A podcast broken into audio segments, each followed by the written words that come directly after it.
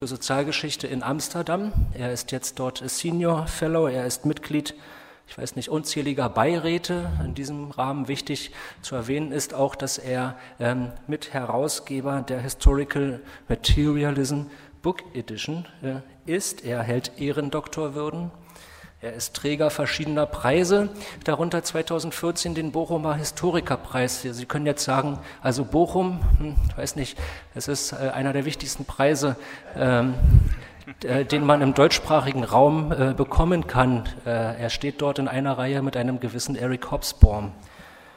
Sein aktuelles äh, Forschungsthema, das ist auch etwas untertrieben, also eine ganze Disziplin, die im deutschsprachigen Raum mit seinem Namen verbunden wird, ist die Globalgeschichte der Arbeit, World Labor History. Äh, ich bitte Sie, das mache ich immer, aber in diesem Fall wirklich auch mit Nachdruck, sich auf dem Büchertisch äh, entsprechend umzusehen. Die Globalgeschichte der Arbeit, Workers of the World, jetzt endlich auch äh, in Deutsch äh, vorliegen, 2017 im Campus Verlag erschienen. Er hat mit der Globalgeschichte der Arbeit auch den Anspruch, über Marx hinauszugehen. So ist eine andere äh, Veröffentlichung übertitelt aus dem Jahre 2009, auch dort äh, zu entdecken auf dem ähm, Büchertisch. Und äh, zwei Jahre zuvor, 2007, erschien dann ein kleines Bändchen, überschrieben mit der sehr einfach klingenden Frage, was war die Sowjetunion? Äh, also das letztendlich äh, ist die Bitte an Marcel in einem größeren Rahmen, und zwar umfassend, uns zu beantworten, komprimiert auf etwa so knapp 40 Minuten ist die Verabredung. Ich bin sehr froh, hier sein zu können, zu dürfen. Und ähm, ich muss sagen, in Amsterdam wäre es unmöglich, am Sonntag um 10 äh, so einen vollen Saal zu, äh, zu haben. Äh, also ich will mich äh, mit der Sowjetunion beschäftigen in meinem Beitrag und dann am Schluss ein paar, zusätzlich noch ein paar allgemeinere äh, Gedanken äh, vorstellen. yes. Als die Bolschewiki am 25. Oktober 1917 äh, oder am 7. November, wie immer, äh, mit Hilfe der Arbeiter- und Soldatenräte in Russland äh, die Macht ergriffen. Da hofften sie, wie wir alle wissen, dass andere Revolutionäre, besonders natürlich im Deutschen Kaiserreich, ihrem Vorbild bald folgen würden. Und gemeinsam würden sie dann eine neue sozialistische Gesellschaft aufbauen. Russland war ja noch nicht ausreichend entwickelt, um diesen Weg alleine zu gehen. Den Bolschewiki war bewusst, dass sie dabei waren, wie Antonio Gramsci das ausdrückte, eine Revolution gegen das Kapital, also gegen das Buch von Marx durchzuführen. Karl Marx und Friedrich Engels hatten ja immer betont, äh, dass für den Aufbau einer nachkapitalistischen Gesellschaftsform als Verein freier Menschen ein hoher Entwicklungsstand der materiellen Produktionsbedingungen unverzichtbar sei. Das schreiben sie schreibt Marx im Kapitalband 1. Äh, aber noch stärker sagte er schon sehr früh in einem, äh, zusammen mit Engels in der deutschen Ideologie, äh, Folgendes, sehr drastisch. Ähm, also Entwicklung der Produktivkräfte, eine absolute praktische Voraussetzung, weil ohne sie nur der Mangel verallgemeinert, also mit der Notdurft auch der Streit um das Notwendige wieder beginnen und die ganze alte Scheiße sich herstellen müsste. Und die Umwälzung wäre deshalb für Marx und Engels am raschesten und leichtesten, wie Sie sagen, äh, in England durchzuführen, wo die Produktivkräfte am höchsten entwickelt waren. Nun, das Ausbleiben der Revolution hier in Zentraleuropa zwang die Bolschewiki in die Isolation. Sie mussten der neuen Gesellschaft aus eigener Kraft eine Form geben. Es gab bekanntlich eine Übergangszeit, gezeichnet durch Bürgerkrieg und äh, teilweise auch Marktökonomie, neue ökonomische Politik.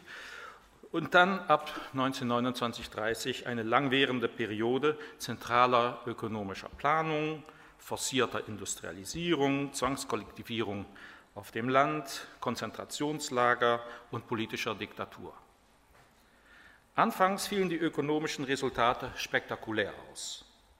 Mindestens bis zur Mitte der 50er Jahre verlief die wirtschaftliche Entwicklung der Sowjetunion überaus dynamisch.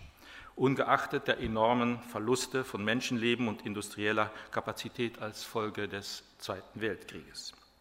Danach schrumpfte das ökonomische Wachstum. Parallel dazu wurde die Zwangsarbeit fast vollständig abgeschafft und mit einer ökonomischen Liberalisierung äh, wurde experimentiert. Der Niedergang erwies sich jedoch als unaufhaltbar und resultierte ab ungefähr 1980 in einem negativen Wachstum. Die Zahlen, womit wir das, woraus wir das sehen können, die sind unzuverlässig. Der Gosplan gibt immer natürlich positivere äh, Angaben und CIA macht auch Schätzungen immer, die sind natürlich sehr negativ. Aber in beiden Fällen sieht man, dass der Trend immer weiter nach unten ging. Und das resultierte, wie wir alle wissen, 1991 in der formalen Auflösung des alten Systems. Nun, die Sowjetunion war der erste Versuch, eine nachkapitalistische Gesellschaft zu errichten.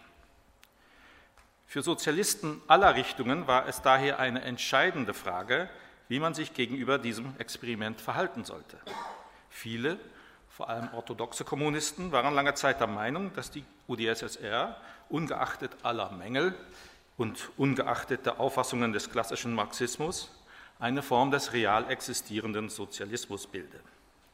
Daneben gab es aber auch andere Linke, und Bina wird wohl etwas dazu sagen, die äh, diese Ansicht teilweise schon im Anfangsstadium der Sowjetunion nachdrücklich bestritten. Es wurden im Laufe der Zeit zahlreiche Theorien über den Klassencharakter der Sowjetunion konstruiert. Ich werde darauf jetzt nicht genauer eingehen.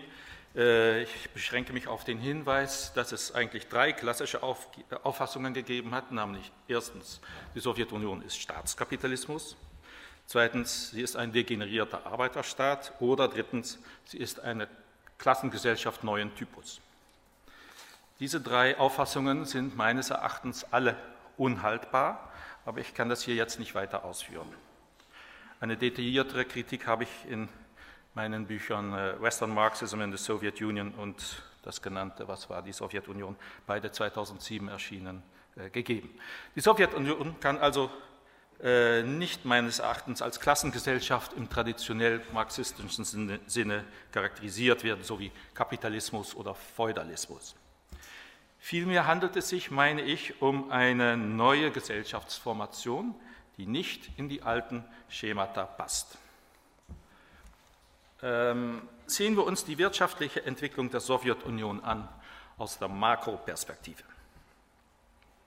Von den 20er bis zu den 50er Jahren oder 60er Jahren gab es einen starken Anstieg der Wachstumsrate mit einer logischen Unterbrechung während des Zweiten Weltkrieges. Sie sehen hier die Schätzungen von äh, offizielle Sowjetschätzungen, die CIA-Schätzungen und die Schätzungen von Herrn Khanin, der noch etwas kritischer ist als die CIA. Ähm, aber in allen Fällen sehen wir denselben Trend. Ja? Äh,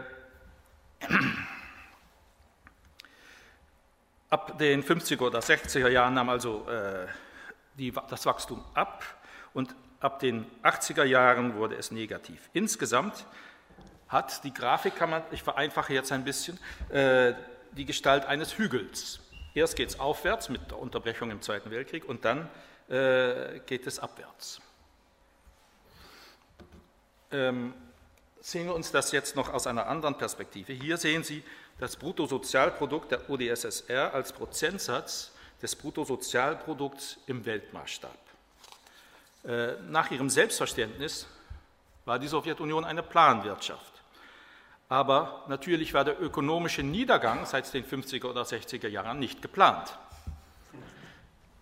Ähm, es muss also Blockaden gegeben haben, die im Laufe der Zeit stärker geworden sind und die eine effektive Planung immer mehr verhindert haben. Diese merkwürdige Entwicklung der Sowjetgesellschaft können wir wahrscheinlich am besten verstehen, wenn wir jetzt die inneren Verhältnisse der UdSSR kurz verlassen und die Entwicklung des Weltmarkts, des Weltsystems in Augenschein nehmen. Der moderne Kapitalismus, wie er im 18. Jahrhundert entstand, entwickelte sich kombiniert und ungleichmäßig. Kein einziges Land wiederholt die ökonomische Entwicklung eines anderen. Das hat verschiedene Gründe, Eins davon ist natürlich, dass das vorindustrielle, sozial, soziale, ökonomische und politische Erbe in jedem Land anders äh, beschaffen ist. Aber es hat auch damit zu tun, dass jedes neu industrialisierte Land die Voraussetzungen für die spätere Industrialisierung in anderen Ländern verändert. Nicht als England angefangen hat zu industrialisieren, bedeutete das, dass andere Länder, die industrialisieren wollten, schon wieder sich daran anpassen mussten und so weiter. Dies hat zumindest zwei wesentliche Konsequenzen. Erstens wird mit der voranschreitenden Zeit der Abstand zwischen Pionieren und Nachzüglern immer größer. Die ersten, die Pioniere, haben eine ertragreichere Landwirtschaft, die Industrie ist produktiver und die menschlichen Produktivkräfte sind höher entwickelt. Wenn Pioniere und Nachzügler auf dem Weltmarkt gegeneinander antreten, sind die Nachzügler meistens verdammt, den kürzeren zu ziehen. Damit ist nun aber zweitens nicht gesagt, dass Nachzügler im kapitalistischen Konkurrenzkampf niemals Erfolg haben können. Die wesentliche Voraussetzung für eine gelungene Industrialisierung unter kapitalistischen Verhältnissen scheint zu sein, dass sich der Staat von den inneren Kräften weitgehend löst, die der Industrialisierung im Wege stehen. Das haben wir zum Beispiel gesehen in Japan 1868 mit der Meiji-Restauration, äh, als äh, die, der, der, Staat sich verabschiedet hat von den alten, der alten Samurai-Herrschaft und äh, ein neues Wirtschaftssystem introduziert hat. Und etwas Ähnliches haben wir nach dem Zweiten Weltkrieg zum Beispiel auch gesehen in Taiwan und Südkorea. Im Laufe des 20. Jahrhunderts haben verschiedene Länder aber auch versucht, unter Umgehung des kapitalistischen Systems ihren Rückstand äh, aufzuholen. Oft entstand infolge eines Krieges oder Bürgerkrieges eine Staatsmacht, welche die nationale Ökonomie weitestmöglich aus dem Weltmarkt herauslöste und eine eigenständige Modernisierung erprobte. Auch die russische Gesellschaft wurde natürlich in diesem Sinne nach der Revolution von 1917 vom metropolitanen Kapitalismus abgekoppelt. Zwar hatte sich das Land in der Periode der forcierten Industrialisierung ab ungefähr 1930 damit der direkten Wirkung der Marktgesetze auf dem Weltmarkt entzogen, aber eine, der internationale kapitalistische Einfluss machte eine wirklich autonome Entwicklung durchweg, äh, durchwegs unmöglich. Am auffallendsten zeigte sich dieser unaufhörliche Druck auf militärischem Gebiet. Der Rüstungswettlauf hat, anders als im Kapitalismus, wo er unter Umständen konjunkturdämpfend und wachstumsfördernd wirken kann, in der UdSSR ständig erneut die ökonomische Entwicklung behindert und deformiert. Hier sehen Sie äh, die Militärausgaben von USA und UdSSR im Laufe der Zeit ab 1930. Rot ist natürlich Sowjetunion. Äh, und man sieht hier auch, aber das ist etwas, worauf ich später zurückkomme, dass die Ausgaben der Sowjetunion viel höher liegen im Verhältnis als in den USA, obwohl das Resultat ein Gleichgewicht war. Daraus ergibt sich auch schon wieder eine Ineffizienz des sowjetischen Systems im Vergleich zur, äh, zu den USA. Aber auch auf anderen Gebieten war der imperialistische Einfluss deutlich spürbar, zum Beispiel bei der technologischen Abhängigkeit. In Folge musste sich das Land, also die Sowjetunion, an den internationalen kapitalistischen Akkumulationsprozess anbinden. Nicht um der Akkumulation willen, wie im kapitalistischen System, aber Akkumulation, um mithalten zu können. Das war das Gesetz, dem alle anderen gesellschaftlichen Ziele untergeordnet waren. Mit anderen Worten, die Sowjetgesellschaft wurde nicht primär von endogenen, also internen, aus der eigenen Gesellschaftsform entstandenen, sondern von exogenen, durch das kapitalistische System aufgezwungene Bewegungsgesetze äh, angetrieben. Die von den meisten marxistischen Theoretikern vertretene Behauptung, dass jedes gesellschaftliche System eine grundlegende Dynamik oder eine grundlegende gesellschaftliche Triebkraft besitzt, galt also für die UdSSR nur im indirekten Sinn. Das ist der wichtige Punkt. Äh, und gleichzeitig bleibt natürlich richtig, dass die der Sowjetunion von außen auferlegte Dynamik in verschiedenen miteinander konfligierenden Tendenzen ausmündete. Im Laufe der Zeit wuchs die Bürokratie in der Sowjetunion enorm und sie durchdrängte immer mehr alle gesellschaftlichen Bereiche. Ähm, es ist oft behauptet worden, dass die bürokratische Elite eine rein externe parasitäre Rolle erfüllte. Zum Beispiel bei Trotzki können Sie das lesen. Aber diese Behauptung ist, glaube ich, schlichtweg falsch. Die Metapher Parasit, die oft für Bürokraten verwendet wird, für die Sowjetunion, äh, impliziert ja, dass an einem sonst heilen und gesunden Körper ein separater Organismus verbunden ist, der Tribut fordert. Es ist jedoch, glaube ich, klar, dass keine solche eindeutige Trennung in der Sowjetgesellschaft vorgenommen werden kann.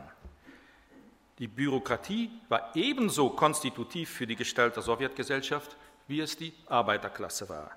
Die Bürokratie organisierte die Produktion.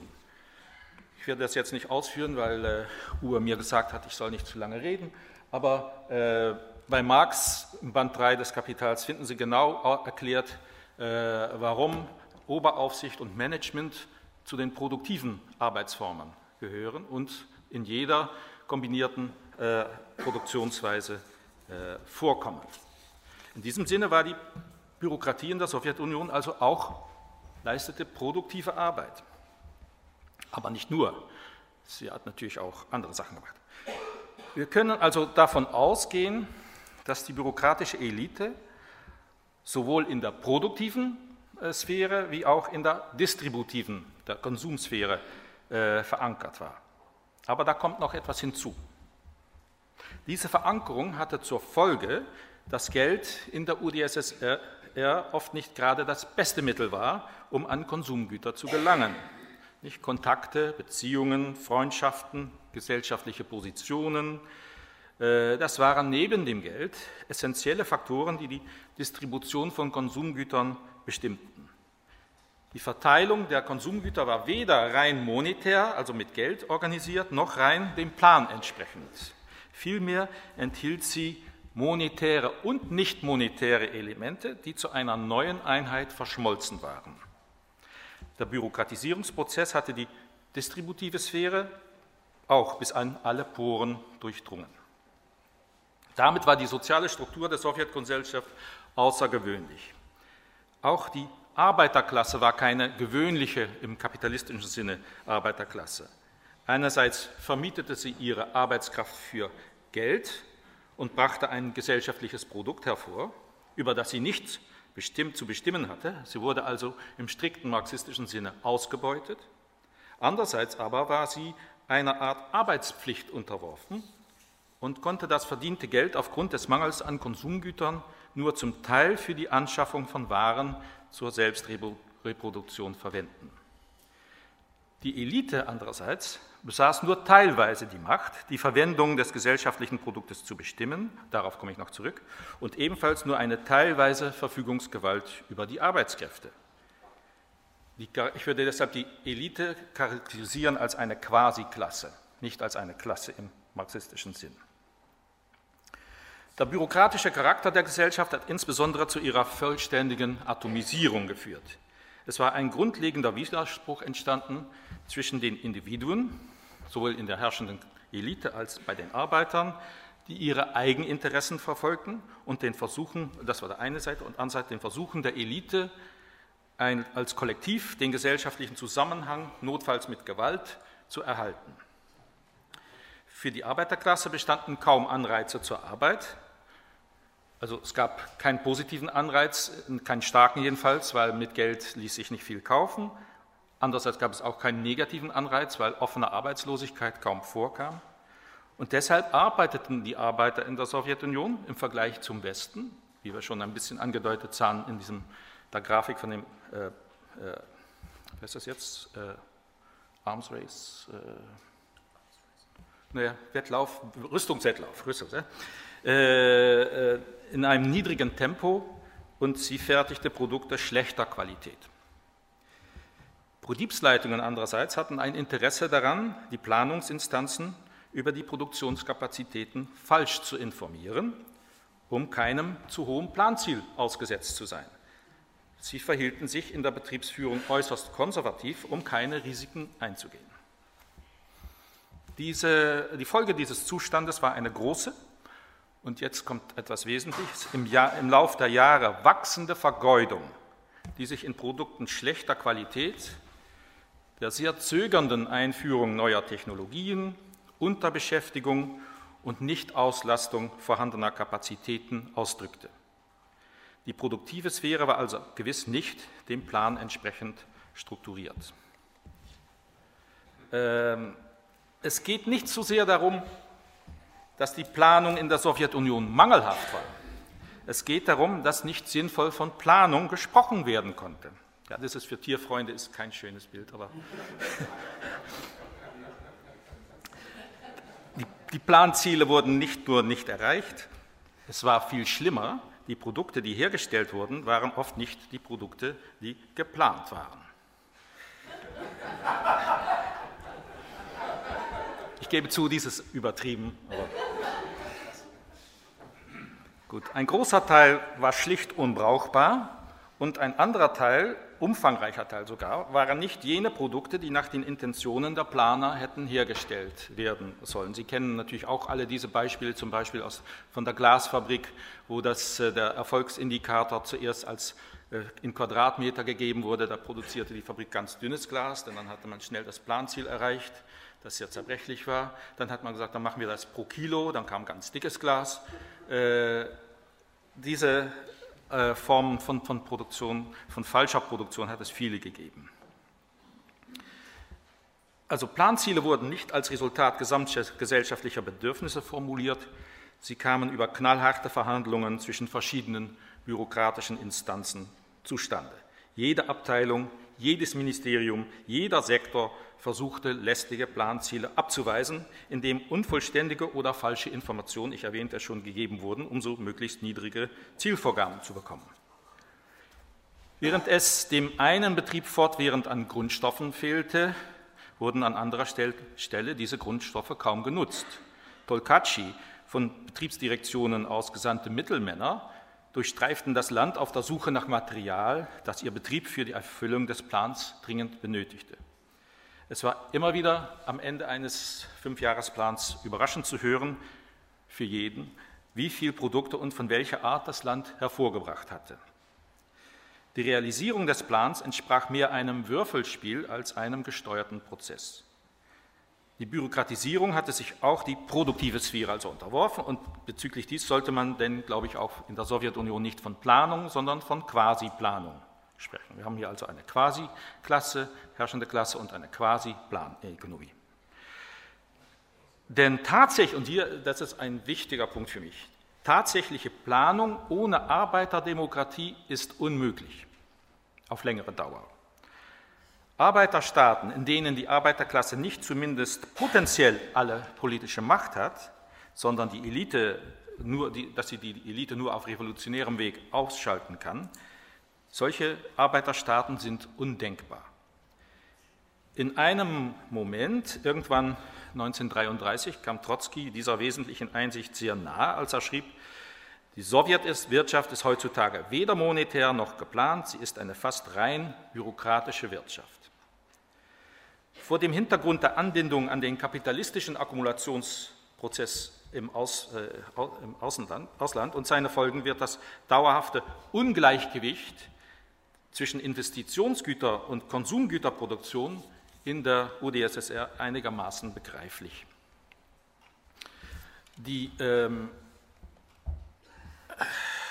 die Hebung des Lebensstandards der Arbeiter und Bauern ist von den Eliten nicht aus Bosheit vernachlässigt worden, sondern weil das im fortwährenden Konkurrenzkampf mit dem Kapitalismus äh, das zu erkämpfende Überleben der eigenen Gesellschaftsform es so verlangte. Es musste Priorität gegeben werden der Schwerindustrie, der Investitionsgüter, weil das äh, zum Überleben des Systems der Gesellschaft äh, nötig war.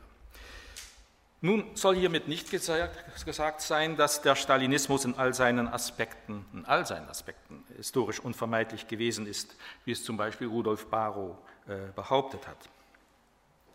Die Diktatur hat sich im Gegenteil regelmäßig irrational verhalten, zum Beispiel bei der chaotischen Kollektivierung der Landwirtschaft Anfang der 30er Jahre, bei der Liquidierung der Militärspitze unter alten Bolschewiki ein paar Jahre später oder auch beim Ärztekomplott in den 50er Jahren. Und diese Beispiele ließen sich sehr weit viel verlängern. Aber auch wenn eine humanere und ausgewogenere Politik möglich gewesen wäre, viele wesentliche politisch-ökonomischen Entwicklungen wären nur um den Preis der vollständigen Kapitulation vor dem Kapitalismus zu vermeiden gewesen. Und hierin, meine ich, liegt die große historische Tragik der Oktoberrevolution und der Sowjetgesellschaft. Der Stalinismus führte in gewissem Sinne eine partielle ursprüngliche Akkumulation durch. Nach Marx ist ja ursprüngliche Akkumulation nicht anders als der Scheidungsprozess des Arbeiters vom Eigentum an seinen Arbeitsbedingungen äh, und dann die Integration in den Markt. Die Marktintegration hat nicht stattgefunden, aber die Scheidung der Arbeiter von ihren Produktionsmitteln oder den Bauern von den Produktionsmitteln hat natürlich wohl stattgefunden. Ähm, und das hat in eine großformatige Proletarisierung äh, ausgemündet, aber zum Teil auch in der Versklavung in den Arbeitslagern des Gulag. Gerade der Erfolg der forcierten Industrialisierung bis in die 50er Jahre, der, der aufsteigende Teil des Hügels, führte auch zu deren Stagnation. Die zwei Phasen sind miteinander äh, verbunden. Jetzt ist ganz einfach eigentlich. Am Anfang der bürokratischen Planung, zu, im ersten Fünfjahresplan, war die Anzahl der Faktoren, die beachtet werden musste, noch ziemlich gering. Wenig Inputs, wenig Outputs. Äh, aber schon beim zweiten Fünfjahresplan äh, mussten äh, die Planer mit Schwierigkeiten rechnen, weil durch den ersten Fünfjahresplan die Wirtschaftsplanung komplizierter geworden war. Es gab mehr Inputs, mehr Outputs und so weiter. Und so führte langsam die steigende Komplexität der Wirtschaft dazu, dass wegen dieser fehlenden Rückkopplung von äh, von den Managern und den Arbeitern mit äh, zuverlässiger Information, dass die Planung immer schwieriger wurde. Und es ist diese Dialektik, die dazu geführt hat, dass im, äh, in, in, der zweiten Hälfte der Entwicklung der Sowjetunion also die äh, Ineffizienz so stark geworden ist, dass es zu einem Niedergang der Ökonomie geführt hat. Gerade durch die Realisierung der früheren Planziele wurde die Gesamtstruktur so kompliziert, dass die Planung nicht mehr Quasi-Planung nicht mehr griff.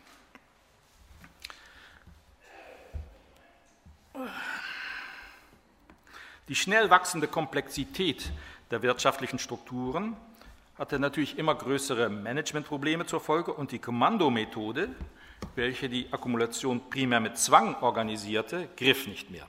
Vergeudung und Ineffizienz, die schon früher bestanden, wurden jetzt bestimmende Elemente.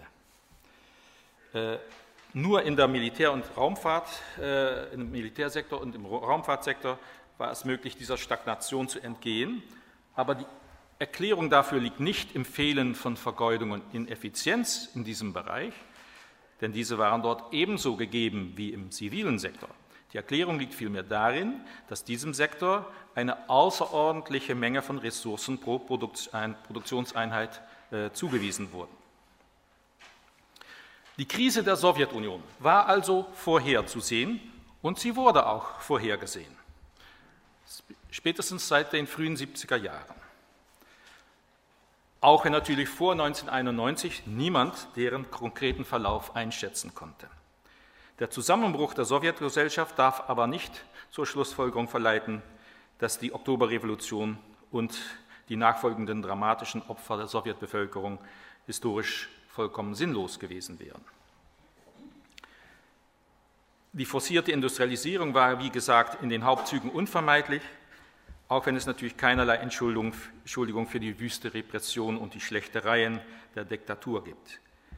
Es klang ihr auch, einen bedeutenden Fortschritt in der Industrialisierung ohne die Hilfe der kapitalistischen Ökonomie zu erreichen und zur gleichen Zeit eine Anzahl sozialer Ziele einschließlich der Beseitigung der Arbeitslosigkeit zu erfüllen. Darüber hinaus hat die Sowjetelite nicht immer, aber doch in einigen Fällen und nicht aus wahrem Internationalismus, sondern im wohlverstandenen eigenen Interesse einen wesentlich positiven Beitrag geliefert für antikoloniale Bewegungen in Afrika und Asien zum Beispiel. Gleichzeitig hat das Sowjetexperiment aber deutlich gemacht, wo die Grenzen jener Strategie liegen, die eine nationale Ökonomie vom Weltmarkt abkoppeln will. Sogar ein Land mit so reichhaltigen Ressourcen wie die UdSSR ist offensichtlich auf die Dauer nicht in der Lage, unter Umgehung des Weltmarkts den weltmetropolitanen Kapitalismus einzuholen, geschweige denn zu überholen. Die ganze alte Scheiße war wieder da. Damit steht wohl fest, dass dies in Ländern mit geringeren Ressourcen ebenso wenig gelingen kann. Und letztendlich und, erweist sich hier eine Warnung von Trotzki aus dem Jahr 1930 als gerechtfertigt, nicht? als er sagt, dass die sozialistische Gesellschaft muss in produktionstechnischer Hinsicht im Vergleich zu der kapitalistischen Gesellschaft ein höheres Stadium darstellen. Sich zum Ziel zu stecken, eine national isolierte sozialistische Gesellschaft aufzubauen, bedeutet, die, die Produktivkräfte zurückzerren zu wollen. Ich komme nun zu meiner Schlussbemerkung. Und es ist ein bisschen dunkel und das machen wir bewusst so, weil es auch alles ziemlich dunkel ist. Ähm, ich meine, dass wir am Ende eines großen Zyklus sozialistischer Experimente äh, gekommen sind. Seit dem Anfang des 19. Jahrhunderts wurden zahlreiche Versuche unternommen, den Kapitalismus durch sozial gerechte, demokratische Alternativen zu ersetzen. Anarchismus und revolutionärer Syndikalismus erlebten ihren Höhepunkt in den Jahren zwischen 1870 und 1940. Sozialdemokratische Parteien waren am stärksten in den ersten Jahrzehnten nach 1945 und wurden in letzter Zeit sehr geschwächt. Sie verlieren nicht nur in vielen Ländern Mitglieder und Wählerinnen, sie sind sich auch nicht mehr klar darüber, was ihre politische Identität ist. Die meisten kommunistischen Parteien in der Welt wurden aufgelöst oder sind mit anderen Parteien fusioniert. Konsumgenossenschaften sind untergegangen oder wurden kommerzialisiert und unterscheiden sich dann kaum noch von kapitalistischen Supermärkten. Die Gewerkschaften verlieren Mitglieder und Einfluss. Der weltweite Organisationsgrad beträgt nach Angaben des Internationalen Gewerkschaftsbundes etwa 7 Prozent, 7 Prozent und nimmt weiter ab. Der sogenannte real existierende Sozialismus ist fast überall zusammengebrochen die Sowjetunion gibt es nicht mehr. Die Volksrepublik China ist zum Kapitalismus übergegangen. Natürlich sind Gegentendenzen sichtbar. In unserem Teil der Welt zum Beispiel nenne ich Bernie Sanders, Jeremy Corbyn oder Jean-Luc Mélenchon in Frankreich. Sie sehen die drei Herren hier. Aber insgesamt befindet sich der Sozialismus im Weltmaßstab in einer tiefen Talsohle. Der erste große Zyklus des Sozialismus ist vorbei. Es scheint mir jedoch mehr als wahrscheinlich zu sein, dass ein zweiter Zyklus herannaht. Wir sollten deshalb den ersten Zyklus und damit auch die frühere, Sowjetgesellschaft umfassend, kritisch und genau analysieren und daraus Lehren für die Zukunft ziehen. Ich danke Ihnen.